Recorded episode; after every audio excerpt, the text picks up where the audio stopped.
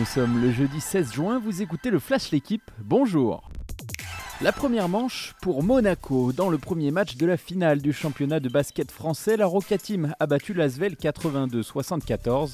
La chaleur suffocante dans l'Astrobal n'a pas perturbé les Monégasques qui ont dominé et maîtrisé les Villeurbanais grâce notamment aux 17 points de Mike James et aux 16 d'Alpha Diallo.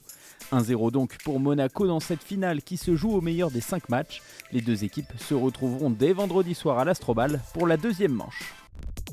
Le feuilleton Christophe Galtier continue d'animer le mois de juin du football français. Tensé par son directeur sportif niçois Julien Fournier la semaine dernière dans l'équipe, l'actuel entraîneur de l'OGC Nice semble plus proche que jamais de la sortie. Son nom circule toujours autant du côté du Paris Saint-Germain, où Luis Campos, dont il est très proche, a été nommé conseiller sportif. À l'heure où Mauricio Pochettino vit vraisemblablement ses dernières heures en tant que coach du PSG, Galtier fait figure de favori pour prendre la relève.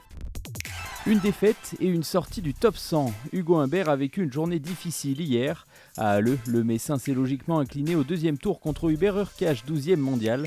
Une défaite 7-6-6-3 qui va faire perdre beaucoup de points à Humbert, vainqueur l'an dernier sur le gazon allemand. Lundi prochain, pour la première fois depuis le 13 février 2005, il n'y aura qu'un seul Français présent dans le top 50, en l'occurrence c'est Gaël Monfils.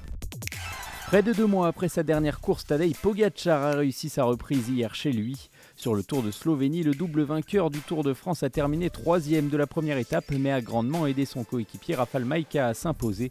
Dans l'autre course de la semaine, le Sud-Africain Daryl Impey a remporté la quatrième étape du Tour de Suisse. Stephen Williams portera encore le maillot jaune de leader aujourd'hui lors de la cinquième étape, à suivre en direct sur la chaîne L'équipe. Merci d'avoir écouté le Flash Équipe. Bonne journée